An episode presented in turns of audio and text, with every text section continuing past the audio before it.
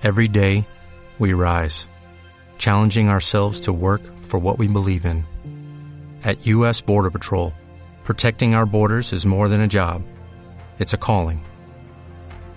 Agents answer the call, working together to keep our country and communities safe.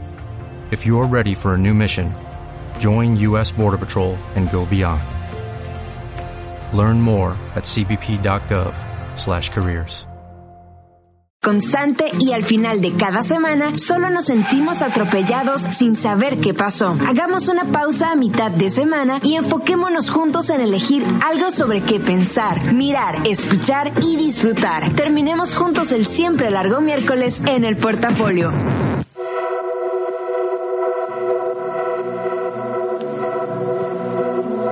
Noche de luna negra, noche final del mes de julio.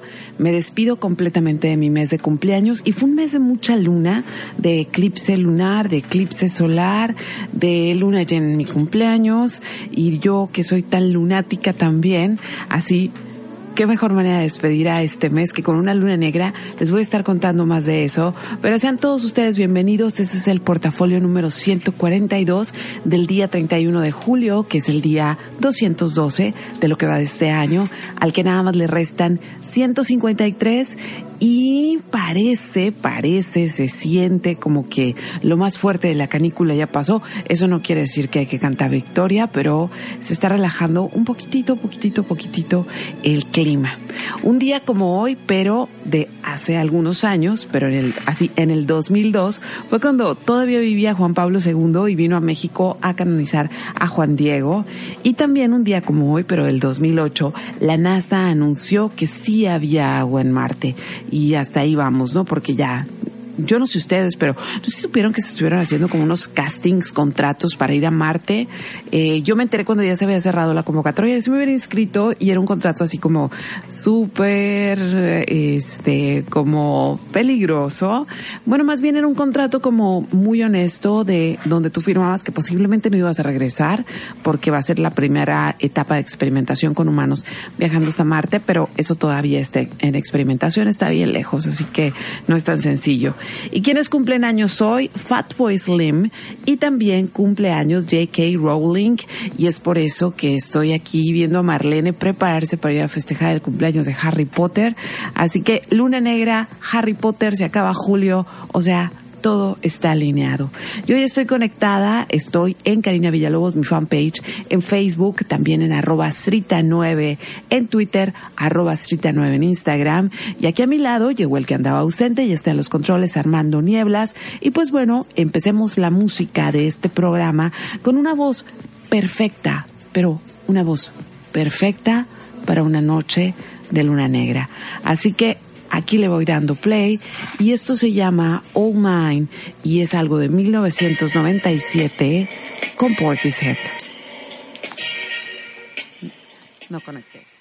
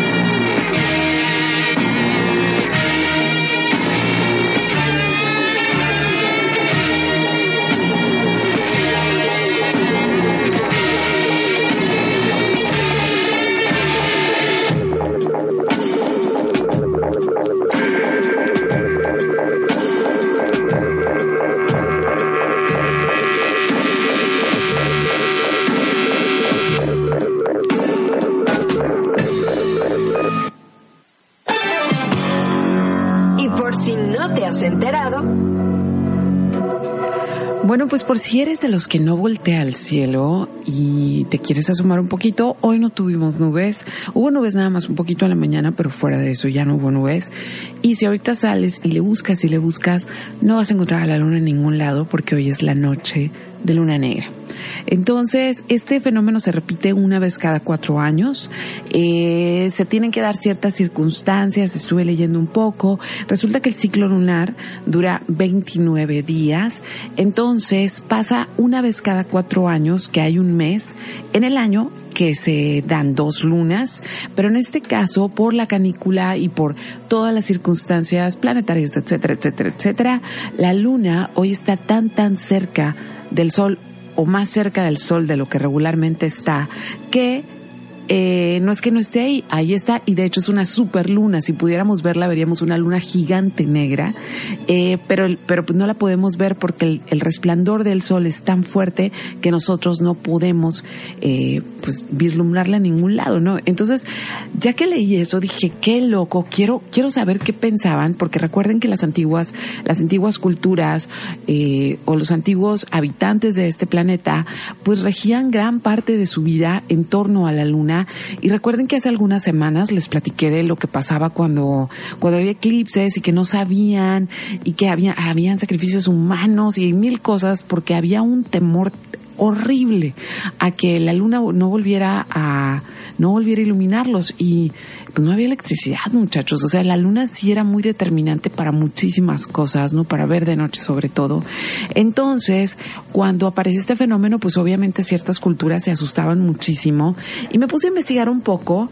Mmm, qué tipo de repercusiones y de mitos hay alrededor de la luna negra. Y me encontré con cosas bien interesantes que vienen muy a cuento con todas las cosas que les quiero contar hoy, porque hoy eh, tengo, como siempre tengo un tema, pero este tema va a estar armado por tres vertientes. Entonces primero voy a empezar con que hay un libro muy antiguo que se llama el Talmud.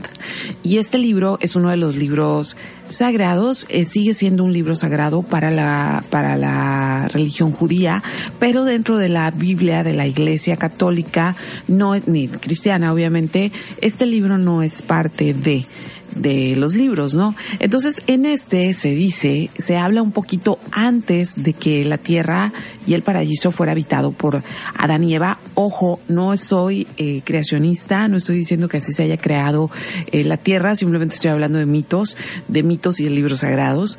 Entonces, este libro, el Talmud, va un poquito más atrás y resulta que Adán tuvo una mujer previa eh, antes que Eva y esa mujer se llamó Lilith.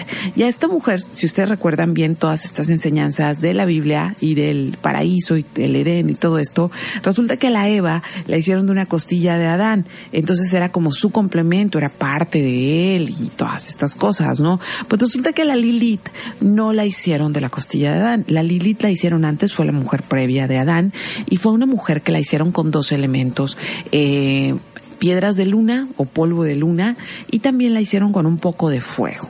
Entonces, cuenta la leyenda del Talmud que Lilith y Adán pues fueron pareja, tuvieron hijos, vivían en el paraíso, se llevaban muy bien, pero había una relación igualitaria entre ellos.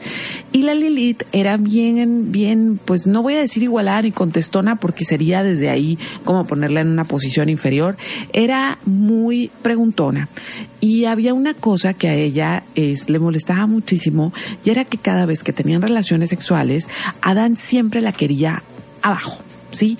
Él siempre la quería tener en una posición de sometimiento y la Lilith decía, a mí no se me hace onda, yo quisiera también ser activa y yo quisiera poder estar en una posición de poder en el sexo, pero ella no le proponía siempre, ella lo que le proponía era, a veces tú y a veces yo, ¿sí? Esa era la cuestión de Lilith.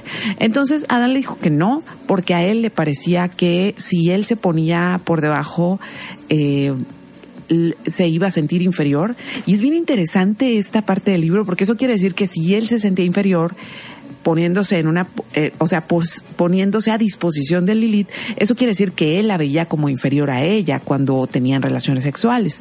Entonces le dijo que no, que no se iba a hacer.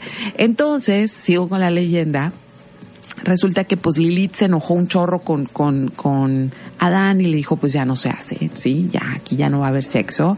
Entonces Adán dijo yo tengo necesidades, vamos a consultarlo con Dios. Fueron, platicaron con Dios y Dios se puso del lado de Adán y le dijo a Lilith, no, no le dijo a Lilith que estaba mal, pero le dijo a Lilith que, este, pues que nada le costaba como ser más buena onda con Adán para que él se sintiera bien. Entonces Lilith dijo, no, esto sí no me gusta, y Lilith se va por cuenta propia del paraíso. Y se va, y se va y se supone que vive en el mar, toma una nueva forma, vive en el mar y nada más tiene la capacidad de volver a ser eh, como una mujer con cuerpo físico en las noches de luna llena. Y eh, aquí me, detengo un poco porque pasan dos cosas a partir de ahí. Pasa que Adán, pues le hacen una nueva mujer porque no podía estar solo. Conozco a muchos hombres que sufren de ese mal, a muchas mujeres también que no pueden estar solas. Este, y pues le hacen a una Eva y a Eva sí se la hacen de una costilla para que, pues para que no se pusiera rebelde, que fuera parte ahí del, del conjunto. Y a partir de ahí se empieza a relacionar todo lo que tenga que ver con lujuria, deseo, mujeres dominantes, con la, mm, con la maldad, sí, con la maldad de Lilith, con una mujer que no se quería someter. Y esa es la parte, y esa es la parte como em, religiosa, eh, fabulosa de nuestra cultura donde las mujeres tienen que someterse. Entonces, por muchos años se les asustó a las mujeres en la antigüedad de que si no se sometían a sus maridos iban a terminar como la loca de Lilith, que este que vivía sin cuerpo y que cuando había luna llena provocaba las más bajas pasiones. Entonces, eh, pues a Lilith la rescata después la literatura de otras maneras, pero es aquí donde nace la idea de que todo lo que sea una mujer independiente con deseos propios pues no está bien, ¿no? Entonces, cada vez que la luna desaparecía del el cielo, se le achacaba a Lilith, o sea, porque así como cuando había luna llena, las mujeres se ponían más deseosas, más cachondas y más todo eso y pasaban cosas que los hombres no podían controlar, pues entonces cuando desaparecía la luna era porque venía Lilith y la desaparecía para que esos deseos todavía se tornaran mucho más oscuros. Entonces, el miedo al poder de las mujeres que tienen una forma más frágil, pues es algo que viene de miles de años atrás. Entonces, hoy Hoy es la noche de Lilith, es la noche de despedir a Julio y es una noche más o menos catalogada por muchos, muchas culturas y muchas como grupos de la antigüedad como una noche de las mujeres malas. Voy a seguir con música, tengo muchas cosas que contarle, pero más o menos ahí empieza como la primera parte del tema. Y lo que vamos a escuchar ahora es algo que acaba de salir de, acaba de estrenarse y es de una banda, un proyecto que ustedes han escuchado bastante, tanto en la estación como en, este programa y también en la música que a veces pongo con el Nieblas, porque es un proyecto que me gusta mucho y Sophie Tucker. Si Celeste TT está escuchando, le dedico esta canción porque yo sé que le gusta mucho este proyecto. Así que aquí va, esto se llama Swing. Te repito mis redes sociales, Karina Villalobos, mi fanpage en Facebook, arroba Srita9 en Twitter y arroba Srita9 en Instagram.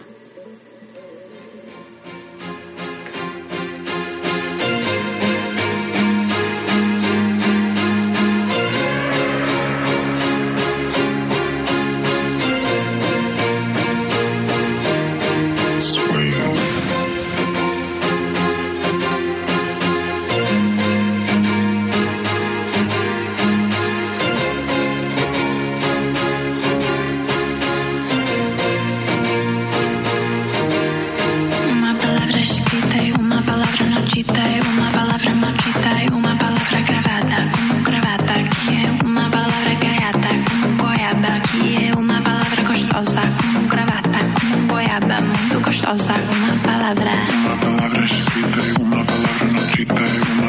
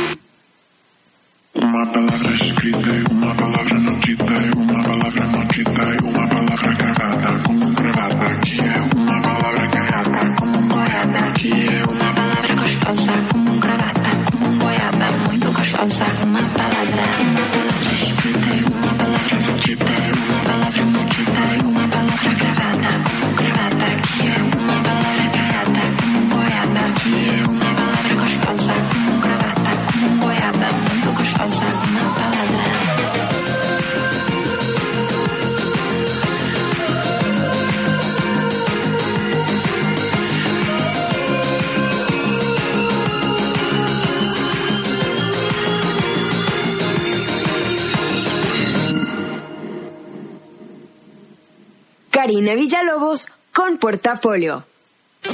Verano 2019. En los 40. El 40 al 1. Hola, soy Paulina Valerio. Yo soy Roberto Contreras y juntos hacemos del 40 al 1. Te esperamos cada sábado para disfrutar del conteo con las canciones que tú eliges. Así que no te olvides de votar en los40.com.mx. Escucha del 40 al 1, sábados y domingos, 11 de la mañana, por los 40. El 40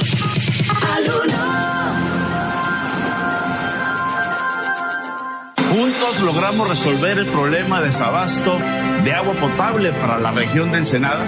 Hoy hay agua potable las 24 horas del día en la mayoría de las comunidades. Se invirtió en todo el estado más de 3.500 millones de pesos en obras y proyectos de agua potable, alcantarillado y saneamiento. Se inició la construcción de la línea de conducción El Hongo Rumorosa para beneficiar a más de 7.000 habitantes. Trabajando juntos, de frente cumplimos. Sexto informe. Francisco Vega de la Madrid, gobernador. 40. Te quiero invitar a conocer Sushi Bar and Delivery y si ya lo conoces, pues vuelve a ir a saborear su comida japonesa, rollos y mucho más. Ya son cuatro sucursales. Justo Sierra, Villanova, Vista Hermosa y su nueva ubicación frente a la Glorieta Sánchez Tahuada al final de Benito Juárez. Así que búscalos, dale su like, Sushi Bar Delivery a su página y conoce su menú. 40. 90.7. Los héroes no nacen, se hacen. Sí, oíste bien. ¿Y tú? Puedes ser el héroe de cientos de niñas y niños. Inscríbete en el CONAFE como líder para la educación comunitaria. Si tienes 16 años o más y concluiste la secundaria, sé parte de la nueva escuela mexicana. Regístrate en gov.mx diagonal CONAFE. Gobierno de México. Este programa es público, ajeno a cualquier partido político. Queda prohibido el uso para fines distintos a los establecidos en el programa. Síguenos en Facebook, Los 40 Mexicali. En el Ejército y Fuerza Aérea Mexicanos, nunca olvidamos nuestros orígenes. Somos como tú, personas que a diario lo dan todo por ser mejores, que sueñan con vivir mejor. Y nos esforzamos para demostrar nuestros valores como mexicanos. Somos gente que trabaja con integridad, por tu seguridad, por tu confianza, por honor, por México. Porque ustedes son nuestro origen y nuestra razón de ser. Secretaría de la Defensa Nacional. Gobierno de México. En la Cámara de Diputados no hay tiempo que perder para legislar. Tan solo en este último periodo, las y los diputados presentaron 427 iniciativas. Y aprobaron 91 modificaciones de ley. Y siete reformas constitucionales. Reformas y leyes necesarias para lograr el cambio que México necesita. Cámara de Diputados. Legislatura de la Paridad de Género. Verano 2019 en los 40. Karina Villalobos en portafolio. ¡Ey, ey! ¿Ya tengo tu atención? Ahora escucha.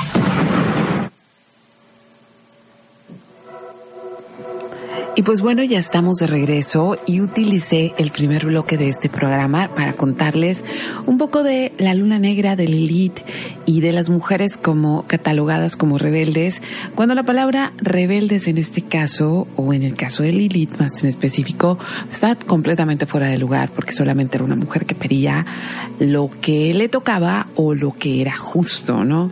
Entonces, entre lunas negras, Lilith, sus comentarios que ya me están llegando, este, les recuerdo mis redes por si quieren mandarme un mensaje.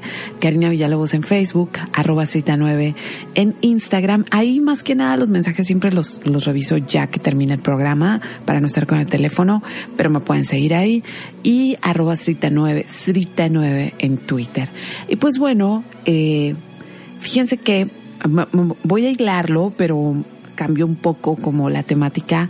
Resulta que ayer fui al cine Ayer no, bueno, ayer sí fue al cine, pero antier también. Lo que pasa es que yo no sé si ustedes saben o tienen de esas tarjetas este de cine y resulta que eh, cuando llegas ahí como a cierta catalogación, tu mes de cumpleaños es siempre dos por uno. Entonces dije, tengo que ir al cine lo más posible. Lo malo es que mi mes de cumpleaños es el mes de julio y es cuando hay más películas taquilleras, menos propuestas interesantes. Entonces, pues no fui, yo creo que sí fui cinco veces al cine en el mes o seis, pero en, ya, yo creo que en otro mes hubiera ido muchas veces más.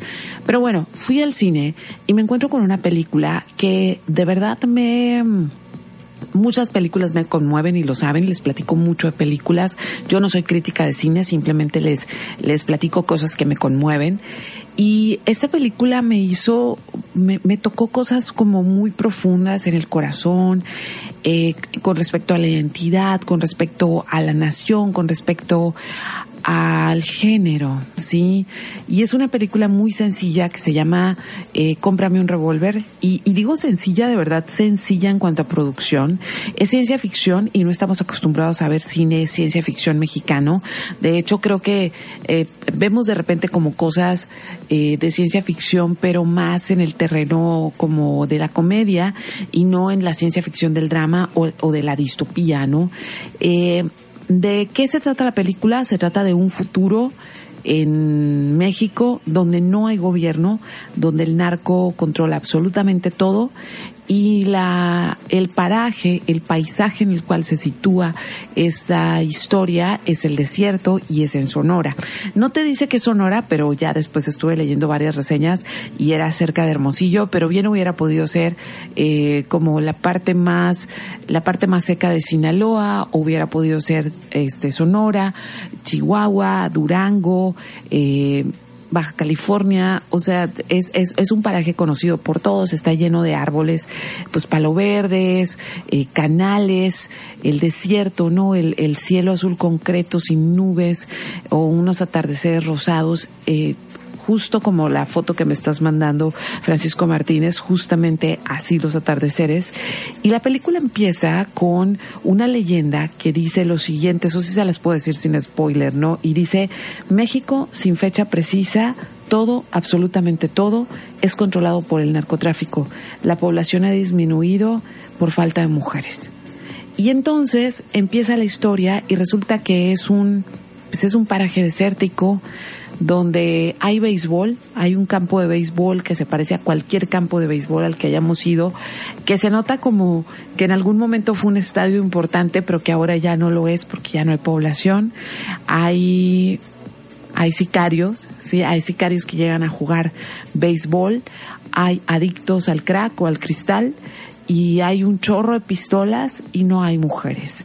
El planteamiento de la película es que en algún momento previo, en años previos a esto, cuando el narco empezó a tomar mucho poder en México, los feminicidios se volvieron cada vez más frecuentes, cosa en la que estamos inmersos, y llegó un momento donde ya no quedaron mujeres y la tasa de natalidad se disminuyó y las únicas mujeres que quedan obviamente pues son usadas con fines de trata, sí, son mujeres que son explotadas, que son abusadas, que son objetos mercantiles, este y son buscadas, ¿no? y son rastreadas. Y por lo mismo los niños también se vuelven un objeto muy preciado porque no hay niños, porque no hay mujeres. Entonces, eh, quizá para quienes vivan en el centro del país o quienes vengan de una realidad más alejada del norte, de repente la música de banda, de repente el desierto, el béisbol, es una realidad que no les es como tan tan cercana, pero para nosotros sí, o sea, para nosotros que hemos salido a echar la caguama cerca de un canal, que hemos escuchado banda, que hemos visto a gente armada con botas y todas estas cosas, pues sí, nos es una realidad bien cercana y también sabemos los que vivimos en, en zonas que fueron muy castigadas durante los años más, más duros de la guerra contra el narco, sabemos precisamente que hay, hubo pueblos arrasados completamente por el narco y hubo pueblos donde las mujeres fueron robadas y que quién sabe dónde las mandaron y quién sabe qué hicieron con ellas. Entonces, eh, vuelve, vuelve a ser esta, esta cosa difícil. Ah, me puse a investigar muchísimo porque me voló la cabeza el director. Yo dije, ese director es de Sinaloa o es de Sonora, porque el, lenguaje es, es, el lenguaje hay una parte donde uno de los niños dice, ese vato está bien zarra, pero lo dice así como lo oyes a cualquier chamaco aquí cotorreando y, y, y no, resulta que él es colombiano, mexicano, no, es guatemalteco, guatemalteco mexicano. Y lo que más me conmovió, ya que estuve leyendo reseñas, es que las dos únicas niñas que salen en la historia son sus hijas. Y que a él en realidad esta película para él es una cosa muy fuerte y es una cosa que hizo por amor a sus hijas porque le, le, vuelve loco y le da un gran temor saber, saber que las mujeres en general en el mundo eh, están en una posición eh, de desventaja y en particular en México y en la América Latina están en una posición de vulnerabilidad y de trata constante. Entonces eso me conmovió mucho más. En la película hay puros personajes masculinos, hay una niña y esta niña es la hija del, del, del, muchacho que cuida el campo de béisbol y hace dos cosas, la viste de niño constantemente para que no llame la atención, de hecho no tiene nombre femenino, tiene un nombre masculino. Y la otra cosa que hace es, la niña siempre trae casco y la niña trae máscara y la niña trae una cadena, ¿sí? Y ayuda a su papá a entregarle cervezas a los sicarios mientras están jugando béisbol y todo esto, pero siempre trae una cadena y la historia está narrada por ella. Y, y mueven muchas cosas la historia y te mueve el corazón de una manera como muy hace falta yo creo que solamente quien tenga el corazón de piedra no se conmueve con la película porque una de las cosas más fascinantes es la inocencia y cómo la inocencia va a buscar la manera de sobrevivir no y, y sí sí me tocó por muchas partes la película y si tienen chance yo creo que ya nada más va a estar hasta este vier hasta este jueves en cartelera. Por fortuna sí está en muchos este está como en, en, muchos horarios, está en una sola sala, pero está en muchos horarios. Y ahorita Luisa Fernanda me está diciendo, la película de la que hablas me suena Handmaid's Tale, total, ¿sí? Genera el mismo dolor y el mismo hueco en el corazón de Handmaid's Tale, pero de una manera como mucho más local. Y yo cuando la estaba viendo y que yo ya estaba con los ojos pelones por la película, yo volteé con Dena y le dije, esto es a Mad Max con corridos porque también tiene esta, este, este dolor del desierto que vimos a Charlize Theron con una película muy al, o sea, que también toca estas temáticas, pero desde otra perspectiva, no desde el narco. Entonces, este, lo hilo con lo primero que les estaba contando, ¿no? O sea, Lilith en el momento en que en que las fuerzas de la naturaleza se dieron cuenta del poder que tenía de exigir como igualdad, se convirtió en una etiqueta de, de peligrosidad. Y las mujeres en el mundo contemporáneo actual siguen siendo un objeto y siguen siendo catalogadas como algo vendible, como algo rentable, como algo que está para ser usado, para ser contemplado, pero no como un ser igual. Entonces, vamos a seguir con música, espero no haberlos estado mareando y espero que vean la película. No está bonita, pero sí es muy buena, pero sí, sí es muy buena y es un planteamiento de cine que, que pocas veces se ve en este país. Estuvo dentro de las películas como Las Nuevas Voces, que son los directores de apuesta en Cannes y le fue muy, muy bien. Y aquí en México, pues la película, por ejemplo, Las Zonas, estaba leyendo que en las zonas relacionadas con el narco como de manera campal como es el norte. Eh, la película sí ha sido como muy bien recibida pero que en las zonas como más metropolitanas como la Ciudad de México les parece muy fantasiosa la película. Entonces vayan a verla y luego platicamos pero de verdad este sigo sigo como con el corazón muy muy estrujado por esa película. Y me parece maravilloso cuando una historia de ficción tiene la capacidad de hacernos reflexionar sobre tantas cosas que están pasando en realidad en este mundo. Pero bueno, vamos con música y toca ahora escuchar a Sotomayor, que hace mucho no los ponía. Esto se llama África, es de su disco del 2017. Y yo estoy conectada, Karina Villalobos en Facebook, arroba Srita9 en Twitter y arroba Srita9 en Instagram.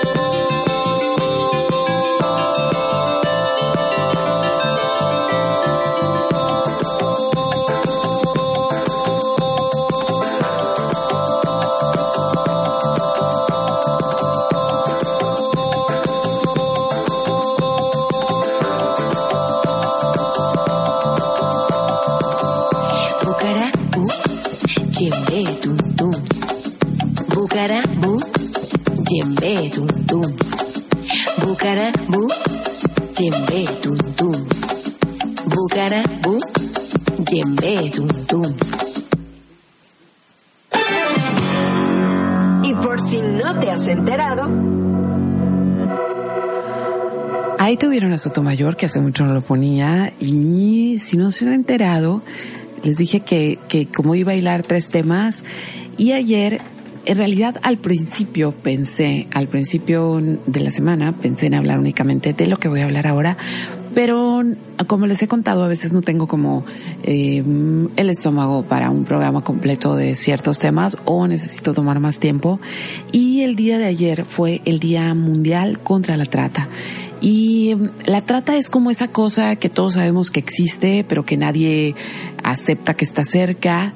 ¿Y qué es la trata? Pues es la sustracción de personas de ya sea por medio de engaños, ya sea uh, directamente por eh, pues por rapto, secuestro, para después eh, utilizar estas personas para fines mayoritariamente sexuales, no es para lo único que se les usa, pero mayoritariamente sí, y también para trabajo forzado, también para servidumbre, eh, para mendicidad infantil y para, así ya en el caso más, eh, pues más así, más duro, para extracción de órganos.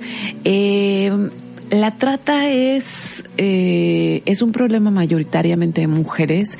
El 72% de los afectados son mujeres y niñas y el 28% restante son hombres y niños.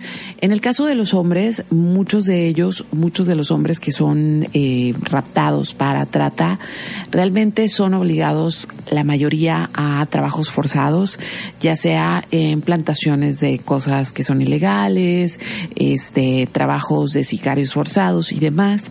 En el caso de los niños, niños, niños hombres es para también prostitución infantil y también para trabajos eh, forzados.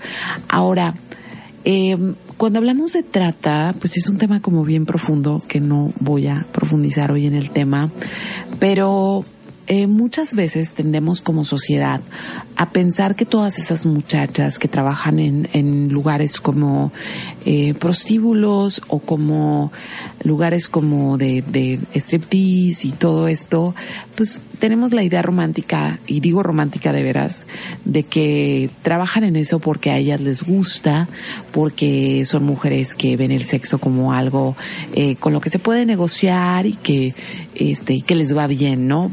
Y creo que también es una manera como que nosotros, mmm, como ciudadanos, nos contamos ese cuento para no sentir responsabilidad por ellas, ¿no? Pero cuando uno se pone a leer realmente sobre la trata, te das cuenta de que muchas de estas mujeres preciosas, hermosas, hasta las que son, este, como súper jovencitas, en realidad llegan a esa situación primero de manera violenta, eh, ya sea eh, que las enamoran, ese es el viejo truco, hay familias que se dedican a eso, el viejo truco de enamorar muchachas y después ya que están bien prendidas, robarlas, obligarlas a prostituirlas. Y, y lo que pasa durante este proceso es que a esta mujer se le arranca completamente de su entorno natural, se le lleva a un nuevo entorno, se le maltrata tanto físicamente que por miedo la mujer ya no puede reaccionar y únicamente se somete a las órdenes de estas personas. Cuando ustedes escuchan historias de trata y historias de trata en México, uno no puede creer que eso pasa eh, cerca, sí, que eso pasa a lo mejor en los bares a los que uno va. Eh, ¿Qué pasa? O sea, ¿qué pasa y que y que hay como todo un consenso eh, alrededor de ello, ¿no? Y ese consenso consiste en no verlo, ¿sí? En hacerse de la vista gorda o en pensar que son espíritus perdidos que decidieron llevar esa vida. Y hoy justamente estaba escuchando la historia de una muchacha que eh, me, me, o sea, es una de tantas, es una historia que salió bien, pero es una chica que eh, su mamá se muere, ella tiene 14 años, eh, su mamá había tenido tres hijos de diferentes papás, sus papás, los papás de sus hermanos sí reclaman a, a a sus hijos y de ella no aparece el papá. Entonces ella busca la casa de su padrastro, el que había sido su padrastro una temporada, eh, y se encuentra con que pues el señor tiene otros hijos y tiene una señora, y la señora la recibe muy bien y le dice, bueno, vas a vivir aquí, te vamos a cuidar. Y primero la recibe bien, después la empieza a utilizar de sirvienta, no la mete a la escuela y todo esto. Y después de dos años de tenerla de sirvienta, de golpearla, de mentirle, de decirle que si le dice algo a su papá, este, pues la van a echar de la casa. Estamos hablando de una niña eh, que no tiene a nadie más en el mundo y que obviamente en ese entorno tiene mucho miedo. Después de eso la, obliga a prostituirse y, y, cuenta esta niña que teniendo 16 años, que obviamente se notaba que era menor de edad, que iba a hoteles, que los clientes, que ella lloraba en frente de los clientes y que los clientes le decían, mamacita, yo ya pagué por el servicio. O sea, una sociedad que no está dispuesta a colaborar con alguien que está siendo explotada, o sea, ese es el problema que tenemos como sociedad. Y hoy estaba leyendo que eh, en números, en números es como, es súper aterrador porque de los de lo que calculan las organizaciones civiles, eh, actualmente hay 21 millones de personas alrededor del mundo que son víctimas de trata. Y y hay una sociedad que es cómplice de ella, que va desde la explotación eh, laboral hasta la explotación sexual o eh, la persona que enferma no le importa que alguien vaya a perder órganos y la vida con tal de salvar un ser querido o salvarse él, ¿no? ¿Y, y en qué reside este, este problema de la trata? Reside bueno, reside en gobiernos que, que como es un, como es una, es una mina de, de mucha lana, pues gobiernos que no ven o que no quieren ver. Eh, segunda, una idea social o una idea dentro de nuestras sociedades de que hay seres humanos de primera, de segunda y de tercera y que por lo tanto los de primera sí pueden hacer uso de los de segunda y de los de tercera.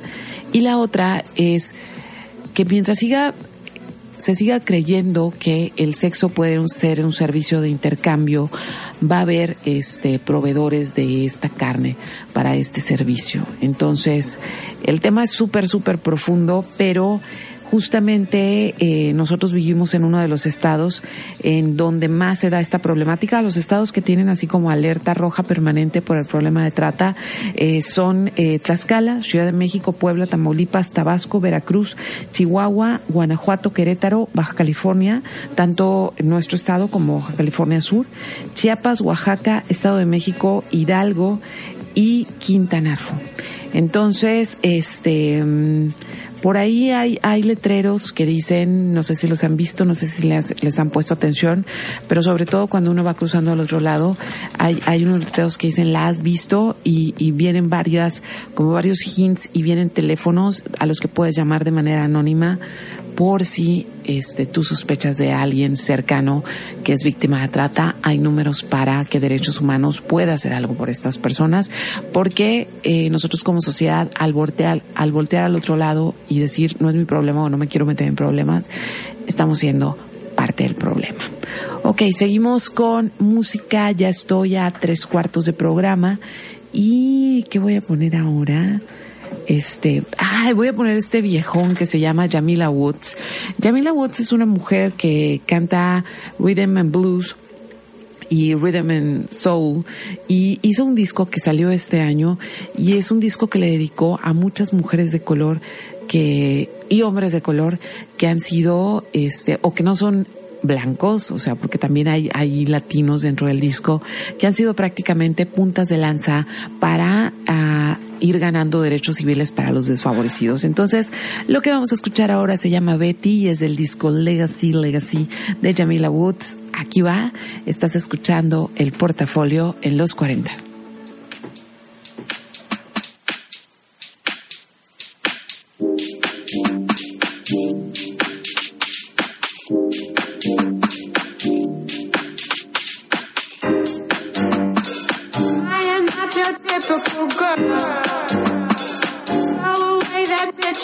Your head. I am not your typical girl. Work hard and I work harder. I am not your typical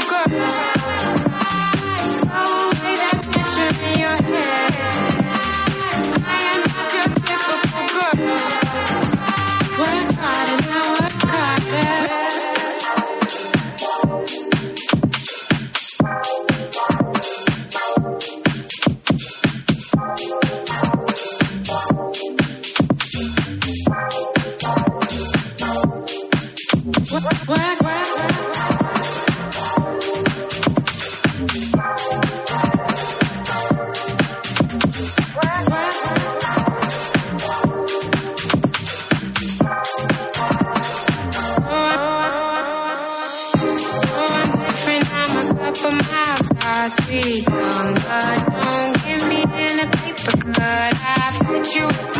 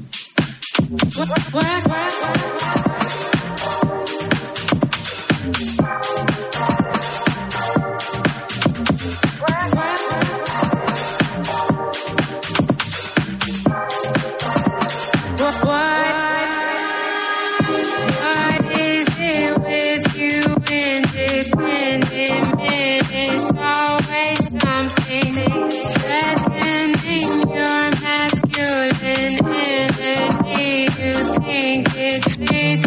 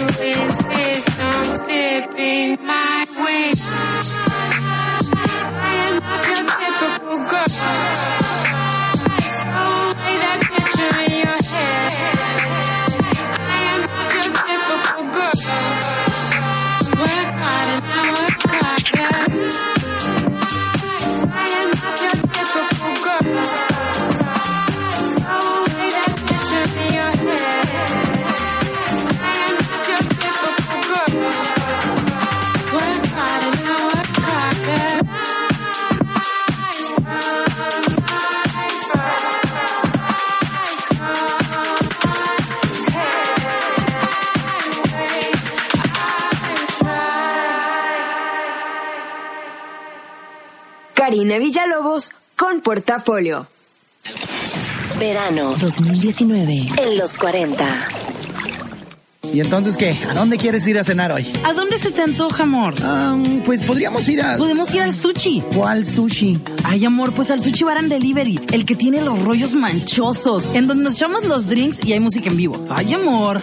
Ya me convenciste. Vamos al Sushi Bar and Delivery. Qué buena idea, amor. Por eso me encantas. En sus cuatro ubicaciones, Villanova, Justo Sierra, Vista Hermosa y su nueva ubicación frente a Crucero Sánchez Tabuada, al final de Boulevard Benito Juárez original.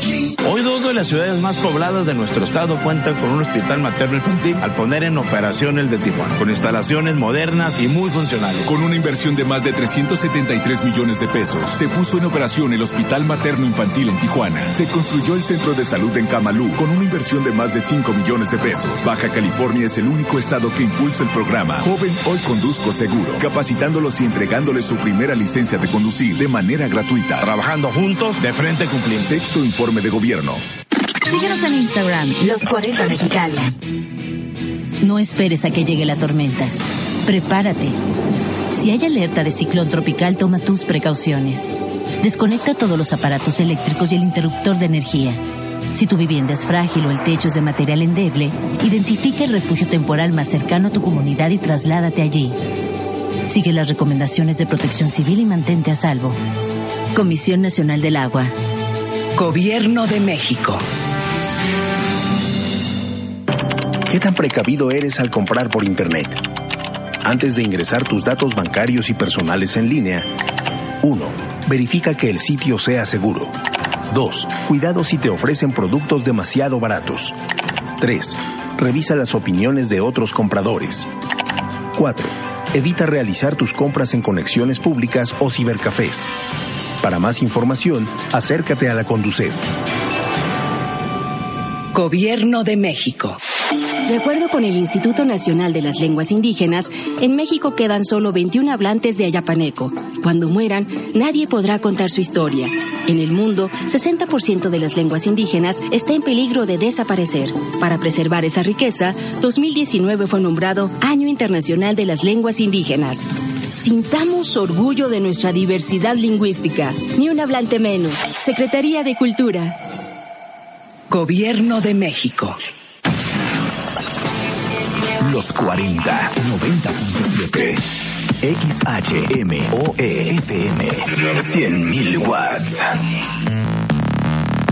Los 40, Mexicali. 90.7. Verano 2019. En los 40. Karina Villalobos en Portafolio. Abre bien los ojos. Como se dieron cuenta, nada más fue como mm, hilar tres temas que tienen que ver eh, sobre todo con vulnerabilidad femenina, Lilith, eh, feminicidios, trata, ¿no? Son temas bien profundos y nada más hablé bien, bien poquito de la trata porque eh, si quiero hablar de ese tema necesito como eh, leer mucho más y también tener como la fortaleza en el corazón para hablar de ello una hora. Es, es, un, es algo muy, muy, muy, o sea, es algo muy profundo, es algo muy enorme y, y justamente aquí estaba platicando con Armando el tema y, y yo creo que hay todo por hacer ahí, o sea, todo y sí hay ONGs que están trabajando en ello y sí hay periodistas que están trabajando en ello, pero son apenas como esfuerzos bien chiquitos ante la enorme cantidad de recursos este y de ganancias que se generan por medio de la trata de personas. Y justamente la pregunta es en qué momento un ser humano eh, tiene la capacidad o en qué momento se quebra el corazón, el alma, el espíritu de un ser humano para ver a otro simplemente como un productor de dinero, una fuerza laboral reemplazable como si fuera maquinaria, ¿no? Y precisamente por eso les quiero recomendar dos películas. Bueno, ya les recomendé una que la trata no es el tema, pero sí está un poquito relacionado y es la película eh, Cómprame un revólver que todavía la pueden ver este el día de mañana en cartelera. Pero les quiero recomendar una película que hace, verán, déjenme ver de qué año es, 2015. Esta película se llama Las elegidas del director David Pablos y esta película se hizo completamente en Tijuana. De hecho, una, una de las actrices, una chamaquita, este, se ganó un- los premios como de la Academia Mexicana. La película, ya saben, no fue del todo bien recibida pero no porque sea mala, sino porque es bien incómoda. Y de lo que trata es precisamente de eh, una industria, es un ejemplo chiquitito de una pequeña industria familiar, de un papá y sus hijos que se dedican precisamente a enamorar muchachas para después llevárselas, prostituirlas y sacar muchísimo dinero en las cantinas más comunes a las que seguramente muchos de ustedes han ido y yo hemos ido en Tijuana. Entonces, Las Elegidas es una película que está bien amarga, es difícil de es difícil de digerir, es difícil de eh, salir y ver la calle de la misma manera después de verla, pero sobre todo nos quita a mí me quitó la idea de que las mujeres estaban en esa situación o en ese en ese trabajo porque lo habían elegido, aunque parezca que sí, sí, aunque parezca, aunque te lo aseguren, este, aunque hayan llegado por métodos menos violentos que el rapto para ser prostituida, pero pero casi todas llegan por eh, una condición de vulnerabilidad. Entonces, las elegidas es mi primera recomendación. Bueno, mi primera recomendación fue cómprame un revólver que está en cartelera. La segunda es Las elegidas de David Pablos que la encuentras en Netflix y creo que también está en YouTube, así que es fácil de conseguir.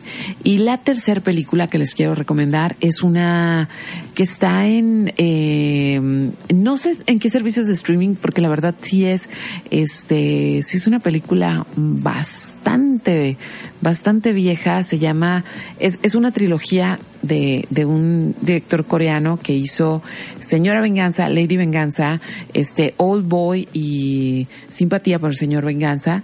Y la primera es precisamente Simpatía por el Señor Venganza y, y trata, es, es, es, es bien turbia la película, trata de un chico que está, que su hermana está muy enferma de un riñón, ocupa un riñón. Él, él se, él se propuso como candidato, pero no hicieron match, sus, o sea, no, no, no era un donante idóneo. Entonces, él en los bajos mundos conoce a una banda precisamente de personas que se dedican a, pues a robar, a robar cuerpos, a robar órganos, y él como quiere salvar a su hermana está en toda la disposición de no me importa lo que tenga que hacer. Y a partir de aquí es donde se suelta toda la trama. Y es muy interesante porque pues si ves a los malos malos así que roban órganos y todas estas cosas pero también ves a personas que en una circunstancia normal catalogamos como buena pero después por sus afectos está dispuesta a esclavizar a otro o traficar con otro. Y, y, te revuelve como en morales y éticas bien interesante. Toda la trilogía es muy interesante, pero en especial esta es sobre la trata y es para la trata de órganos. Y pues ahí están tres películas muy, muy buenas para que pues no le saquen al tema y, y, lo vean desde perspectivas muy, muy bien, muy, muy bien armadas. Y pues bueno, ya llegó la hora de despedirme. Eh, le mando saludos a Susana Flores, a Valentino Lea, a Alfredo Román, a Gilberto Barbosa, a Jorge Segovia, este, también por acá. Nada, es que siempre a la hora que quiero mandar los saludos se me pone así como bien lenta aquí la, la, la conexión. A Francisco Martínez, Martínez, a Luisa Fernanda Rosales, este, les mando saludos a todos, muchas gracias por estar escuchando. Y pues bueno, ahora sí, ya me voy a despedir. Y um, julio también fue el mes en el que hace tres, hace tres años, diez años, ocho años, ya no sé cuántos años son, este, pero fue el mes en que se fue Amy Winehouse. Entonces no quiero que se termine julio sin que la escuchemos nuevamente. Y esto que cierra el programa se llama Love is a Losing Game. Estuvo en los controles Armando, yo soy Karina Villalobos, esto fue el portafolio y mañana encuentras el podcast y todas las recomendaciones en mi página carinavillalobos.com. Que tengan muy bonita noche. Adiós.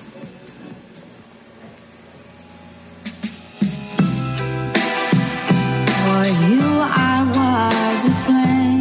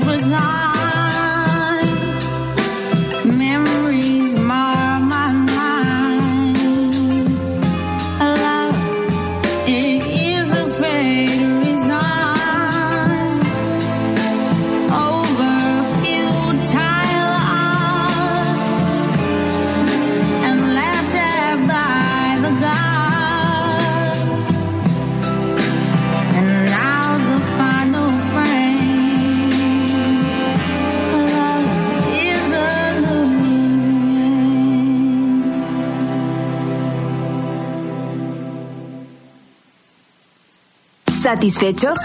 Con esto damos por terminado el bonche de opciones que esta semana el portafolio tuvo para ti. Te esperamos el próximo miércoles en punto de las 10 de la noche. Y ahora sí, que duermas sabroso.